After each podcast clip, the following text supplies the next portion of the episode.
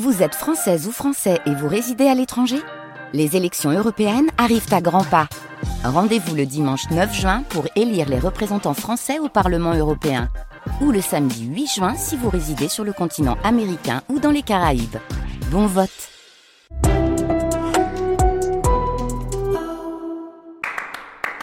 France Musique.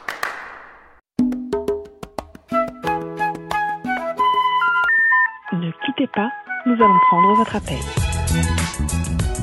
Vous aimez Mozart C'est lequel?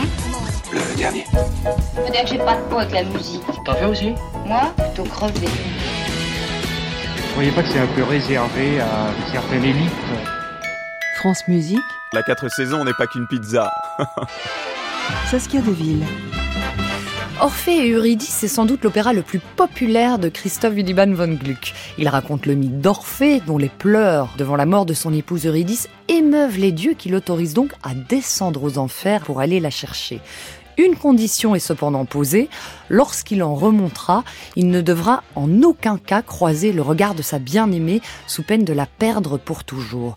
Notre invité nous emmène aux portes de l'enfer pour démarrer cette émission, là où Orphée est accueilli avec hostilité par les esprits infernaux et leur danse démoniaque, une musique puissante, écoutée, et aussi d'une beauté lumineuse.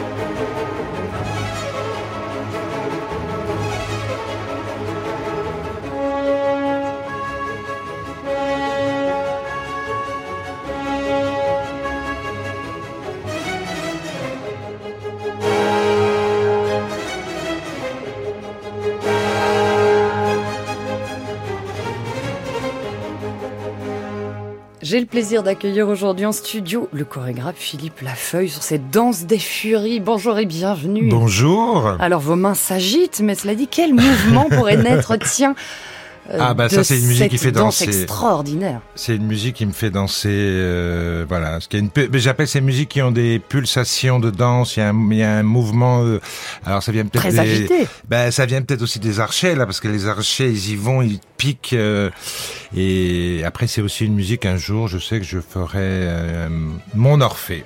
Voilà, ça fait partie des musiques qui restent dans un coin de mon jardin de création. Et un jour, je ferai. J'adore cette partition. Qui est sublime, effectivement, euh, opéra composé par Christoph Willibald von Gluck, joué ici par l'Académie de musique ancienne dirigée par Christopher Hogwood. Euh, ça m'intéresse, tiens. Ah, peut-être. euh, Moi, j'adore la version avec Marilyn Horn. alors, c'est vraiment une vieille version pour les, les connaisseurs, avec Marilyn Horn qui chante le, parce que je le, la, la tonalité de voix de Marilyn Horn, elle est incroyable là-dessus. Et musicalement, elle est, elle est très belle. Mais c'est bien, vous donnez des pistes d'écoute à nos auditrices, nos auditeurs, Ben oui, non, pour on est aller là pour partir- pour- et écouter effectivement l'opéra dans son entièreté. Ici, on en a à peine une grosse minute, on va dire. Mais ça m'intéresse ce que vous disiez par rapport à, à cet Orphée, votre Orphée, euh, parce que le mythe d'Orphée, à l'origine, se termine mal. Le librettiste qui a travaillé avec Gluck a transformé l'histoire pour qu'elle se termine bien, à savoir que l'amour et pitié finalement d'Orphée qui n'a pas respecté la condition des dieux toujours. L'amour de ne pas toujours. regarder euh, Eurydice une fois euh, qu'il remonte des enfers. Il redonne vie à Eurydice euh, à la fin. Tiens, quelle serait votre fin à vous? Ben, pour moi. Orphée, c'est la négation de la mort. C'est l'artiste qui euh, nie la mort et qui, par son art, pense qu'il va pouvoir atteindre. euh, voilà. Et moi, c'est c'est par rapport à une, une histoire personnelle qu'à un moment Orphée a vraiment jailli. Moi, euh, bah, bah, pour le dire, c'est pas. J'ai perdu mon Eurydice aussi à un moment dans ma vie, et cet opéra s'est collé à ce moment de ma vie. Et la fin, euh, bah, elle sera heureuse. Je pense. Moi, je suis quelqu'un de très positif. Je fais des spectacles réjouissants. C'est ça que j'allais dire, c'est quelque chose qu'on trouve dans vos créations. La, Après, la on peut joie, parler- l'humour. On peut parler, je pense, de la mort, tout en étant peut-être euh, réjouissant. C'est possible, je pense. On peut rire de tout, mais pas avec tout le monde. Je sais plus qui disait ça. Ben, je sais pas. Après, je, je pense que le jour où je partirai dessus, pour l'instant, il est dans mon jardin de création. J'ai pas encore pensé le début, la fin. Parce que j'ai un jardin quelque part où il y a plein d'idées. À un moment, il y, a, il y a des fleurs qui jaillissent plus vite que d'autres et je dois aller vers cette fleur. Un jardin, voilà, où j'ai des idées. À un moment, il y a, quand je décide de faire un spectacle, ben voilà, il y a une fleur qui apparaît plus vite, euh, qui a grandi plus vite, qui a peut-être été plus nourrie. Et par exemple par des musiques ou par plein d'autres choses, des images. Et à un moment, voilà, je choisis de faire cette chose-là. Alors je pense qu'Orphée, comme c'est attaché à un moment personnel aussi de ma vie, je pense que j'ai du mal. À vous en je- emparer?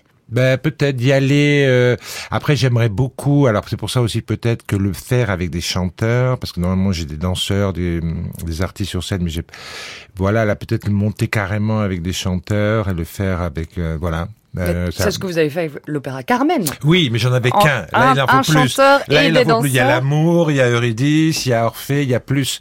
Euh, oui, là, j'ai eu parce que moi j'aime les voix. Alors, je suis un chorégraphe qui adore la voix. J'ai travaillé ma voix d'ailleurs à un moment pour avoir plus de de voix justement, et je suis fasciné par la puissance que la voix peut, voilà, traverser l'âme, atteindre. euh, et oui, dans Carmen, j'ai eu la chance d'avoir un chanteur, de pouvoir diriger un chanteur. Ça a été le, le kiff, comme disent les jeunes.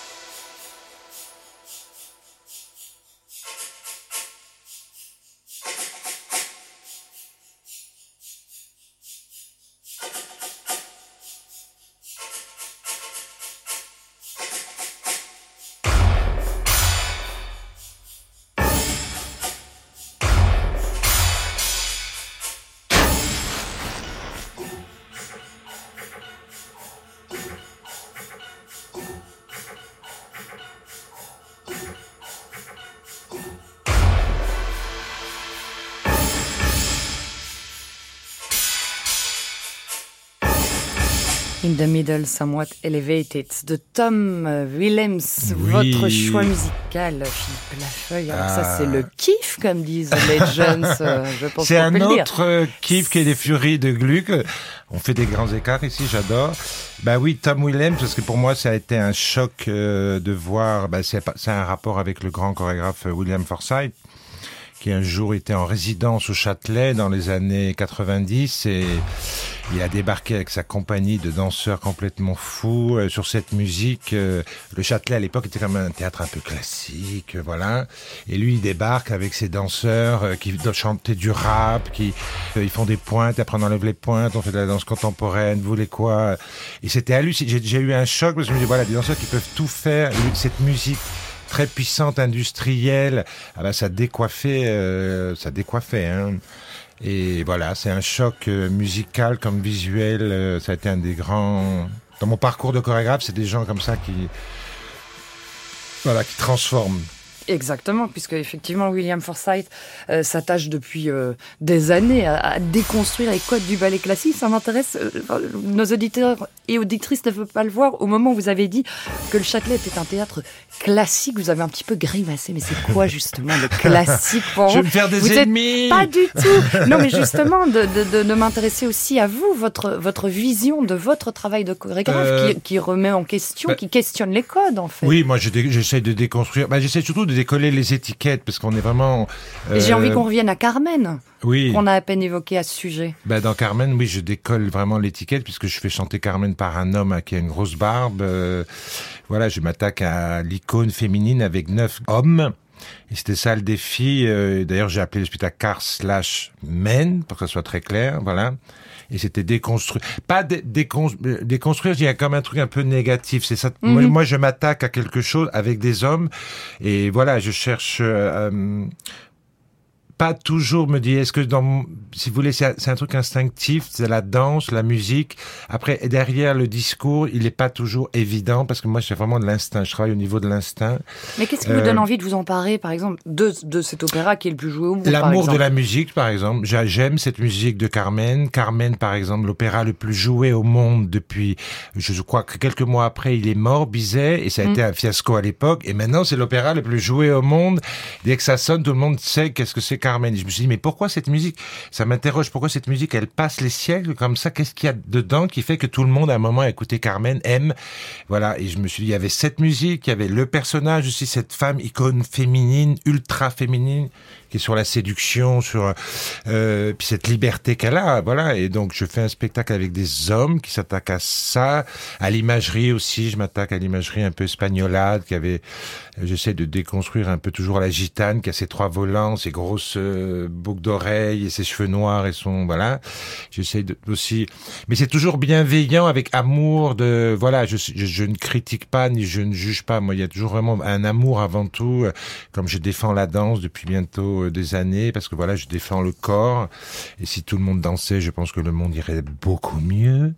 Euh, c'est ce que je défends à travers aussi mes spectacles. Mais la musique, oui, c'est ça qui me porte. Et Carmen, parce que j'aime, je l'ai dansé, Carmen. Voilà, à un moment, c'est le jardin avec les créations, et là, à un moment, la fleur Carmen, l'œillet et le clavel, justement, est sorti plus vite que les autres.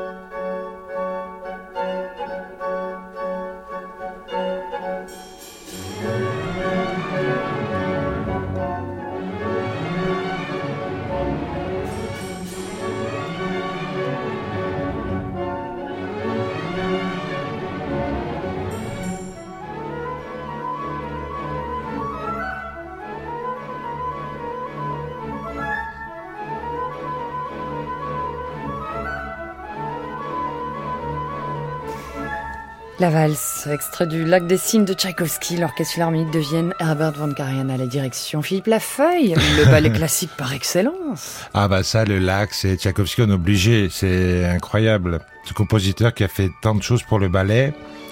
Et la valse, je choisis cette musique aussi, c'est parce que la valse, je trouve que la valse, c'est une musique euh, qui nettoie l'air, je dis toujours. Quand on met une valse, il y a quelque chose qui se passe et qui, qui je sais pas, fait tourbillonner, ça nettoie l'air. Et, et bon, le lac des Cygnes, parce que c'est le- l'emblème du ballet classique. euh, tout le monde rêve. euh, Bah, Tutu, quand j'ai appelé mon spectacle Tutu, J'allais, j'allais y venir Eh ben parce que vous voilà, avez. on y hein. arrive, ah, mais voilà, il y a- euh, cette émission Bah a été préparée, croyez-vous. Tutu, un spectacle qui tourne déjà depuis presque dix ans, qui vient d'ailleurs de, de remporter le prix de la reprise d'une comédie musicale au, au trophée de la, La comédie comé- musicale oui, il y a- lundi- a, oui, lundi il y a quelques jours. Euh, où justement vous, vous convoquez justement vous, vous un moment dans Tutu, parodiez oui, je euh, mets la danse classique. la Tutu. danse dans toute sa diversité. Voilà, dans Tutu, je parle de la danse dans tous ses états, comme j'ai sous-titré le titre, et à un moment, je m'attaque à la danse classique que j'ai faite. J'ai J'aime beaucoup dansé. ce mot, vous n'arrêtez pas de le dire, je m'attaque. Je m'attaque à Carmen, je m'attaque Bah, à la c'est des monuments, classique. quand même, Carmen, c'est des monuments, donc il faut y aller, je pense, il faut, oui, puis créer un spectacle de toutes pièces au jour d'aujourd'hui, parce que moi, c'est vraiment de la création pure, je pars de zéro, euh, je ne reprends pas le livret, ni, voilà, c'est vraiment mon, ma vision des choses. Vous partez de la musique? Je, la première chose que je fais quand je fais une création, je fais une playlist de toutes les mes sons que je, je vois qui iraient dans ce que j'imagine. Et après, c'est la première chose que je fais. Mais c'est vrai que ça peut être une, une, une programmation, une playlist euh, très diversifiée. hein. diversifiée. Je, je prends classe- l'exemple de Carmen, il n'y avait pas Ah que non, la non, musique non, non, de je Bizet. voulais pas que la musique du Bizet. J'étais obligé de prendre évidemment les tubes parce que c'est quand même une machine à tubes, euh, Carmen. euh, Et c'était un peu le aussi le défi de s'attaquer à la Banera, au rempart. euh. Mais oui, je fais plein de musique dans tout, mais vraiment des contemporains, des électros, des choses très anciennes. Luis Mariano, Bach, Bach. Oui, il y a Bach. Il y a souvent Bach qui revient. C'est comme le côté très carré de Bach et j'ai besoin de ça de temps en temps pour peut-être remettre les choses en place. Je sais pas. Il y a toujours un peu de Bach dans mes. Tiens, est-ce que les danseurs de votre troupe, hein, qui s'appelle Los Chicos Mambo, ont leur mot à dire sur euh, les musiques utilisées ou- je, je sais notamment que vous leur donnez une part d'improvisation? Oui. dans la danse. Bah, je, moi, j'ai besoin d'artistes qui soient créatifs euh, parce que je leur demande beaucoup. Ils, ils dansent, mais il y a comme j'engage, euh, euh, j'invite l'humour dans mes spectacles. Il y a des moments qui sont très drôles, donc il faut qu'ils soient un peu clown, un peu comédien, surtout qu'ils aient cette sens de l'autodérision le savoir rire de soi-même, parce que par exemple dans Tutu on parle de la danse, donc c'est un peu on rit, on rit de soi-même. Ça c'est pas toujours le cas dans la, de- des artistes qui ont de l'autodérision. Et oui, la musique avant tout, c'est ce que je- j'entends des sons et voilà avec ça je dis ben je mets une liste, je, je mets déjà, je dois mettre quatre heures de musique pour arriver à une heure et quart et après il y a cortar y pegar, comme on dit, couper, on coupe, euh, voilà. Avec aussi après il y a le travail en live avec les danseurs et je vois comment les corps répondent à ce que je propose. Les danseurs me proposent des choses, des musiques, ça peut arriver, mais là-dessus, je suis un peu dictateur. je suis un dictateur musical. Et vous êtes le dictateur de cette émission puisque vous l'avez programmé. On va continuer d'ailleurs avec, oh, pour mon plus grand plaisir, Vedro con mio diletto, Ah. extrait de Giustino de Vivaldi chanté par l'immense Philippe Jarouski. Monsieur Jaja.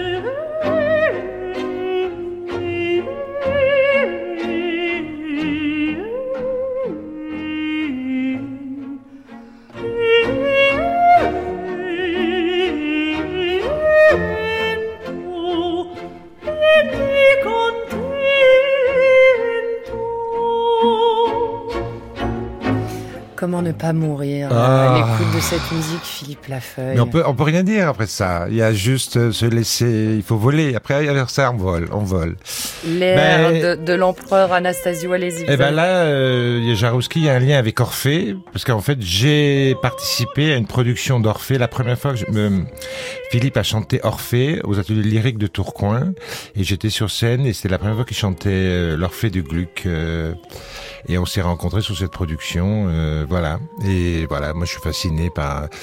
Puis il y a une intelligence dans la voix, il y a et puis Mm. cette nu- c'est une nuance. Et mais moi je suis fasciné par ça, c'est incroyable. Et puis toute l'intelligence de l'écriture de Vivaldi aussi. Ah bah oui, bah, Maestro ici, Vivaldi. L'air de l'empereur Anastasio qui évoque le moment où il part pour la bataille et qui fait ses adieux à celle qu'il aime. Et ce qui est absolument génial dans cet air, c'est que Vivaldi ne va pas euh, euh, composer un air euh, stoïque, fier. En fait, ici, on est à l'inverse. On a un air doux, très intime, très délicat. Il y a un peu comme une, un peu une complainte, un peu. euh, Oui, c'est très doux. Et les nuances, c'est incroyable. euh, moi, Vous me- aimeriez danser sur cette Ah, mais oui, bah oui. Mais alors, des fois, c'est difficile parce qu'il y a des musiques que je respecte, que j'aime tellement, que je respecte tellement, que j'ose pas affronter. Par exemple, je rêverais un jour de montrer ma version du Sacre du Printemps de Stravinsky, mais Mhm. c'est une musique que j'aime tellement. Alors, je l'ai mis dans dansé. Tutu. J'ai dansé le Sacre, je l'ai mise dans Tutu, un petit morceau pour les bébés de Tutu, mais c'est une musique que je respecte tellement que je, des fois je me dis je serais pas moi à la hauteur de Stravinsky. Des fois j'ai ce, donc voilà, c'est des musiques qui sont là. Peut-être un jour je serai à la hauteur. Euh, j'ai tellement d'admiration pour ces gens qui arrivent à créer ces musiques et- ou ces voix. Visuellement, créer une image par rapport à cette voix. Est-ce, des fois, on se dit, est-ce que la voix est suffisante? Est-ce qu'il y a besoin aussi de rajouter de l'image? Mais oui, je pense qu'un jour je les mettrai dans. Peut-être, je sais pas. Oh, J'aimerais pas. bien. En attendant, j'invite nos auditrices, nos auditeurs à aller découvrir vos spectacles parce qu'il y en a de nombreux à l'affiche. Je pense notamment à Tutu qu'on a qu'on a évoqué. C'est à découvrir jusqu'au 9 juillet au Théâtre Libre à Paris. Vous partirez ensuite euh, à Édimbourg du 3 au 27 août Tout et puis fait. reprise à l'automne 17 novembre au 10 décembre, toujours au Théâtre Libre à Paris. On va mettre les dates parce qu'il y a aussi des représentations euh, un petit peu partout en France sur la page de l'émission. Et Carmen, il faudra un petit peu patienter. Hein. Il y a une reprise prévue euh, à partir du mois de décembre prochain, toujours au Théâtre Libre euh, Oui, à Paris. c'est presque mon théâtre maintenant. C'est voilà, c'est ça que j'allais dire, c'est votre QG. On va terminer avec une valse, tiens. Ah bah tiens, On y c'est revient. original. On va faire circuler l'air, c'est comme ça que vous le dites. Ben, c'est une valse spéciale parce que c'est une valse que j'utilise, euh, que je fais plusieurs, depuis plusieurs années. Je fais à la fin de mes spectacles, je fais danser le public. Et on me demande maintenant, oui, oui, les- directeurs me disent, bon, tu vas faire danser mon public. Et c'est un grand moment que maintenant les gens réclament. euh, et cette valse de Shostakovich, sans répétition, je l'ai fait danser sur toute la valse euh, et chanter. Et c'est un moment très fort parce que les gens, je pense, ont besoin de ça. Je vous le confirme. Merci mille fois, Philippe Lafeuille. Merci à vous. D'être venu dans cette Un plaisir de émission. parler musique, c'est Ah, si rare. Plaisir de vous écouter. Merci à toute l'équipe. Dimitri Scapolan, Maud Nourri, Julien Macarez et Amandine Frichou. Je vous souhaite une très belle journée à l'écoute de France Musique.